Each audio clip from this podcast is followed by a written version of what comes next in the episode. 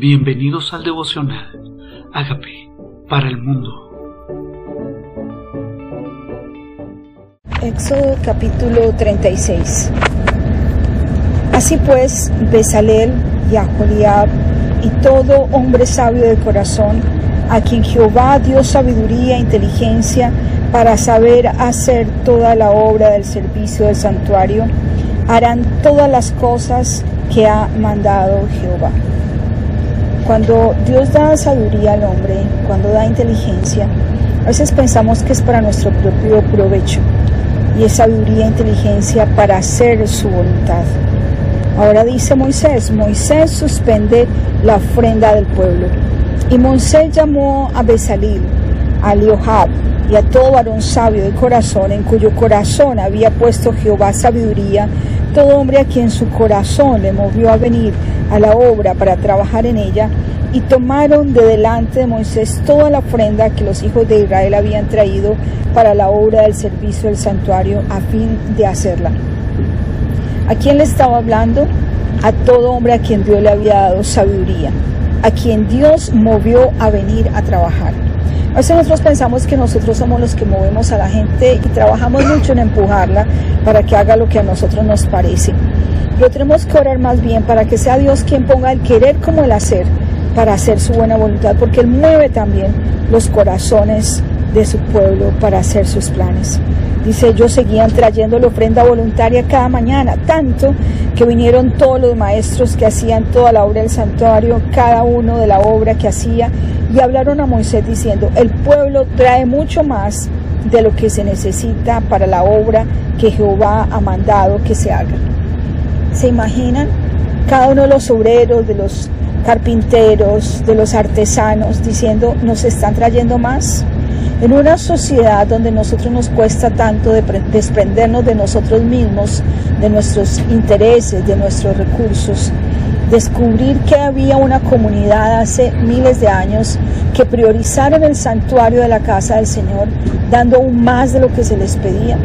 En algún momento de tu vida has dado más de lo que se te pide. O estamos esperando que alguien nos reclame, nos exige, o nuestro corazón es un corazón voluntario y generoso, dando siempre más. Jesús mismo le decía a las personas, si te ponen a manejar una milla, a, trabajar una milla, haz la milla extra. Si te piden la capa, da dos. O sea, siempre me está invitando a hacer mucho más de lo que me piden. Y así hizo este pueblo. El pueblo trae mucho más de lo que el Señor, de lo que se necesita. Entonces Moisés mandó a pregonar por todo el campamento diciendo, diciendo ningún hombre ni mujer haga más para la ofrenda del santuario. Así se le impidió al pueblo ofrecer más. ¿Se imaginan? No, no necesitamos más. Impidieron a la gente. Significa como que la gente quería. Yo decía, no, no se puede, no, no te puedo recibir. Pues tenía material abundante para hacer toda la obra y sobraba. No era cualquier obra, era el tabernáculo para Dios. Cuando nosotros entendemos que las cosas son para Dios, no deberíamos estar dando siempre generosamente sin que nadie nos esté exigiendo. Cuando se trata de sus planes, cuando se trata de sus propósitos, no deberíamos estar dando generosamente. Construcción del tabernáculo. Todos los sabios de corazón, entre los cuales hacían la obra, hicieron el tabernáculo de diez cortinas de lino torcido, azul, púrpura, carmesí. Las hicieron con querubines de obra primorosa. La longitud era de una cortina, era de 28 codos y la anchura de cuatro codos. Todas las cortinas eran de igual medida. Cinco de las cortinas las unió entre sí y asimismo unió las otras cinco cortinas entre sí.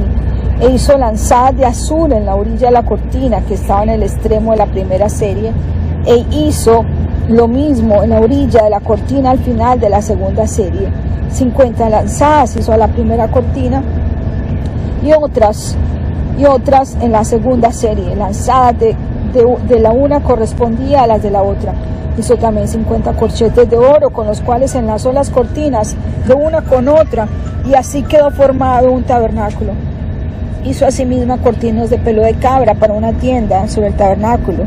11 cortinas hizo, la longitud de una cortina era de 30 codos y la anchura de los cuatro codos, las once cortinas tenían una misma medida, y unió cinco de las cortinas apartes y las otras series segunda parte. Hizo además 50 lanzadas de la orilla de cortina que estaba en el extremo de la primera serie, otras 50 lanzadas en la orilla de la cortina final en la segunda serie. Hizo también 50 corchetes de bronce para lanzar ofrenda de modo que fuese una hizo para la tienda cubierta de pieles de carneros teñidos de rojo, otra cubierta de pieles de tajones encima. Además hizo para el tabernáculo las tablas de madera acacia derechas. La longitud de cada tabla era de 10 codos y de codo y medio la anchura. Cuando pienso en todos estos detalles, los colores, los diseños, cada detalle, de cada color, de cada manera, pienso que Dios es un Dios de detalles que le importa cosas que de pronto nosotros no le contamos o le pedimos porque pensamos que no están los detalles. Pero cuando se trataba de la obra de su casa, de su tabernáculo, él quería lo mejor, lo quería con excelencia, lo quería de buen diseño, lo quería con estética, lo quería hacer de la mejor manera y así le instruyó a Moisés. Y así hizo las tablas del tabernáculo, así hizo las basas, las espigas, todo estaba. Para el otro lado del tabernáculo, del lado del norte, usó otras 20 tablas y sigue contando cada uno de los detalles de lo que significaba este diseño del templo. Dios quería excelencia. Hicieron también barras de madera de acacia, o sea, lo mejor para Dios, lo mejor para el tabernáculo y sigue detallando a Moisés cada una de las cosas con que tenía que cubrirlo, de qué color debía cubrirlo. Dice, el velo tenía que hacer azul, púrpura, carmesí, lino torcido. Lo hizo con querubines de obra primorosa, o sea, no cualquier obra. Hice, hizo cuatro columnas de madera de acacia, las cubrió de oro, sus capiteles eran de oro fundido para ellas, cuatro basas de plata Hizo también el velo para la puerta del tabernáculo de azul, de púrpura, de carmesí y lino torcida, obra de recamador. Y sus cinco columnas con sus capiteles cubrió de oro, los molduras e hizo de bronce sus cinco basas. Podríamos pensar a mí qué me importan estos detalles. Bueno, significa que Dios da instrucciones precisas.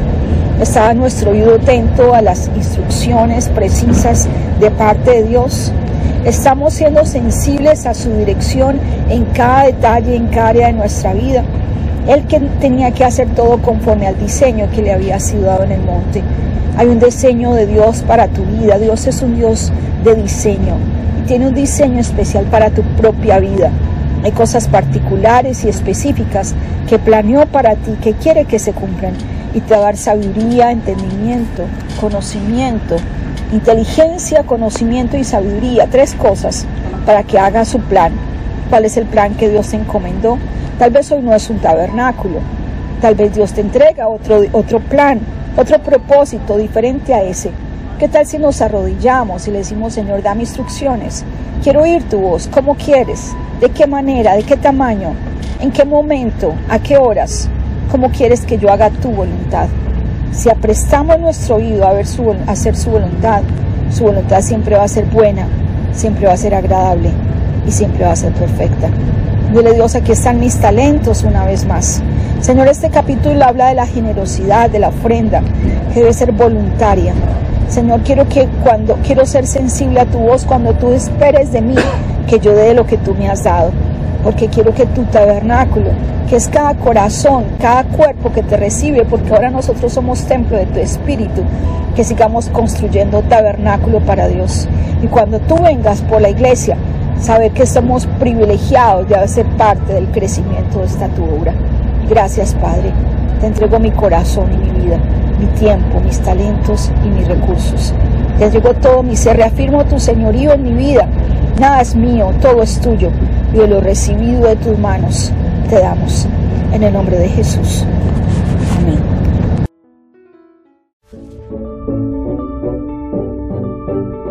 Amigos, queremos que usted sea parte de esta obra que estamos haciendo a través de Agape para el mundo y que este mensaje de Jesús llegue hasta la última de la tierra. Si quieres donar en nuestra página web puedes hacerlo en agapeparalmundo.org o también a través de Cele en agapeoficial.gmail.com. Dios bendiga tu generosidad.